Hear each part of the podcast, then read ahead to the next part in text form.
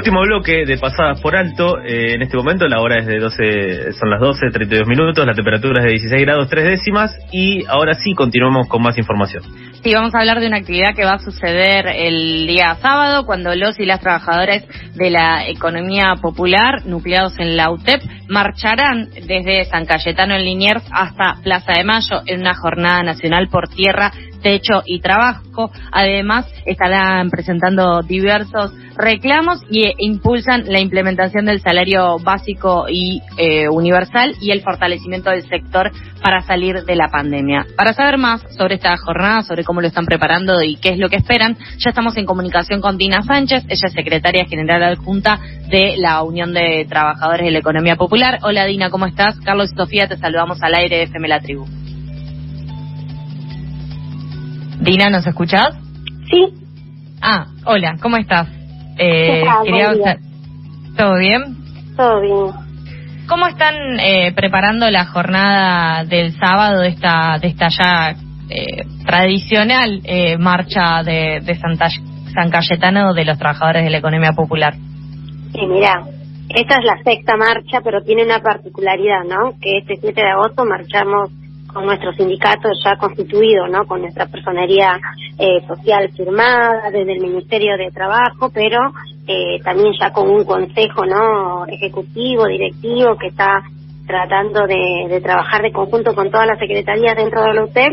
Así que nada, este sábado los trabajadores y trabajadoras de la economía popular que somos parte de la UTEP vamos a estar desde Linier movilizándonos en el marco del Día de San, de San Cayetano hasta Plaza de Mayo, ¿no? Es una fecha importante para nuestro sector que vuelve a levantar no solo la bandera de unidad, sino también eh, seguimos peleando por tierra, techo y trabajo, pero también llevando adelante una necesidad de una demanda que es urgente, que es trabajar y avanzar sobre el salario básico universal, que es una propuesta que, que la estamos trabajando de nuestro sector, pero que abarca a toda la sociedad en su conjunto, ¿no? ¿Qué tal, Dina? Carlos te habla. ¿Qué tal, Carlos? Buenas tardes. Eh, ¿Cómo incorporarán los, los cuidados por la situación de pandemia durante la marcha? Sí, mira, nosotros igual antes de, de, poder definir que íbamos a movilizar el 7 de agosto, bueno, hemos venido haciendo asambleas.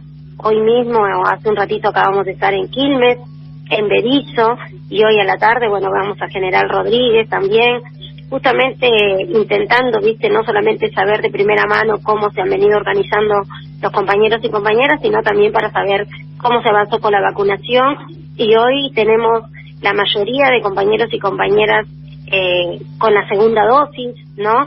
Que eso es importante, pero también no olvidándonos que la pandemia sigue y claramente no este con nuestras postas de salud vamos a estar acompañando toda la movilización no y también obviamente con los barbijos con el alcohol en gel teniendo las precauciones que, que seguimos teniendo dentro de los territorios pero bueno esta vez en la calle porque también hay una una urgencia de no solamente que nos vean sino también que escuchen la demanda del sector siendo que estamos en una situación económica bastante grave no porque la la situación la verdad es que se ha venido agravando y, y creemos que es urgente trabajar sobre, sobre nuestras demandas. ¿no? Eh, Dina, justamente mencionabas eh, el tema de los barbijos y demás. Recuerdo que hemos eh, hablado con, con distintos representantes de la cooperativa, por ejemplo, que está realizando los barbijos también eh, de los del CONICET eh, hechos por Economía Popular. También recuerdo que hemos conversado cuando se estaba pidiendo que a los trabajadores de comedores y de espacios en donde se estaba asistiendo a los vecinos eh, sean vacunados. Con suerte, ahora vos nos decís que eh, fueron, ya algunos están recibiendo la segunda dosis. Eh, ustedes, desde, desde el inicio de, de la marcha de, de San Cayetano, digamos, que realizan hace varios años, están eh, presentando distintas demandas cuando hubo eh, modificaciones en lo que es eh, el sistema político del país, ¿no? Una cosa fue en el momento en que comenzaron a marchar y otra cosa es el gobierno que, que está ahora directamente eh, cambió su paradigma. Pero también lo que vemos es que por la crisis producida por, por la pandemia ha aumentado mucho los índices de pobreza, han aumentado mucho también eh, los índices de, de, pobreza infantil. Y lo que, lo que vos mencionabas en un principio también es que esta marcha los encuentra eh, distinta porque ya están con la UTEP como, como sindicato, digamos, como unión eh, formalizada. Eh, y también en ese sentido lo que queríamos eh, consultar es que, digamos, qué recorrido vienen haciendo desde la UTEP y qué articulaciones están teniendo con el gobierno actual, con los distintos gobiernos, con el gobierno de la ciudad, con el gobierno nacional y cuáles son las negociaciones que se están llevando adelante ahora en este año que encima es electoral. Sí, mira, nosotros eh, claramente lo describiste todo, describiste cómo nos venimos conformando nosotros, no no olvidamos que nosotros nos empezamos a conformar desde el triunvirato, ¿no? En un gobierno bastante neoliberal, un gobierno del gobierno de Macri que todas sus sus políticas públicas las llevaron para un para un sector ¿no? Para un sector que, que se enriqueció en los cuatro años y que se sigue enriqueciendo claramente, ¿no? Porque en esta pandemia, si la situación hubiese cambiado, la verdad que no tuviéramos los índices que tenemos de pobreza, de desocupación y para nosotros es mucho más inclusive que índices, son personas. ¿No? Son, son personas que se han quedado excluidos del mercado formal y que esas personas se organizan dentro de la economía popular.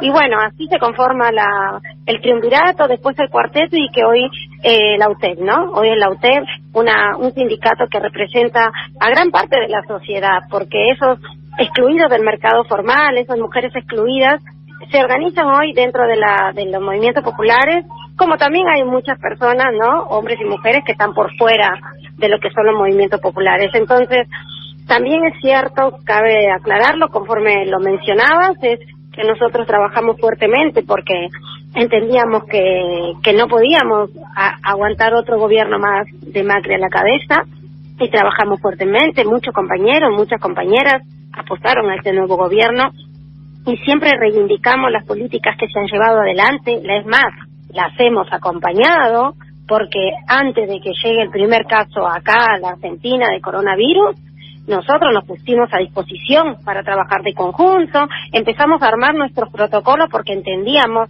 que si llegaba un contagio en nuestro barrio iba a ser catastrófico porque ya habíamos sufrido una pandemia de macrismo cuatro años y que nuestros barrios siempre fueron olvidados, entonces ya tenemos muchísimas pandemias arrastrando, ¿no?